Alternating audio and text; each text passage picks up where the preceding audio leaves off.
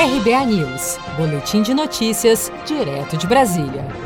Após quase quatro meses como interino no cargo, o general Eduardo Pazuello tomou posse como ministro da Saúde nesta quarta-feira, dia 16 de setembro, em cerimônia presencial no Palácio do Planalto.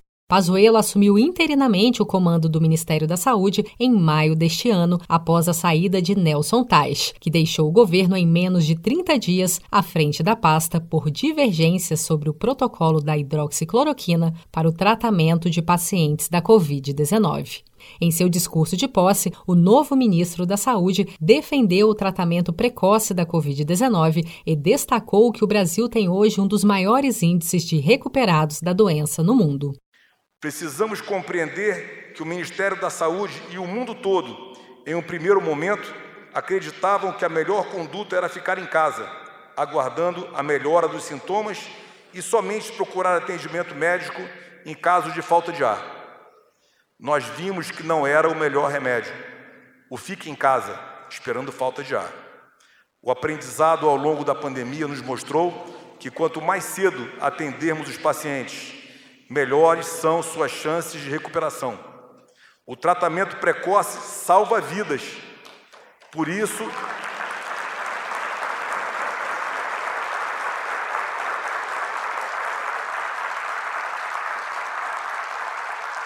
Muito obrigado. Por isso, temos falado dia após dia: não fique em casa esperando falta de ar. Não espere. Procure o um médico já nos primeiros sintomas receba o diagnóstico clínico do médico, inicie o tratamento. Com o fortalecimento desta conduta, presidente Bolsonaro, já alcançamos mais de 3 milhões e 600 mil pessoas recuperadas, um dos maiores quantitativos de pessoas recuperadas no mundo.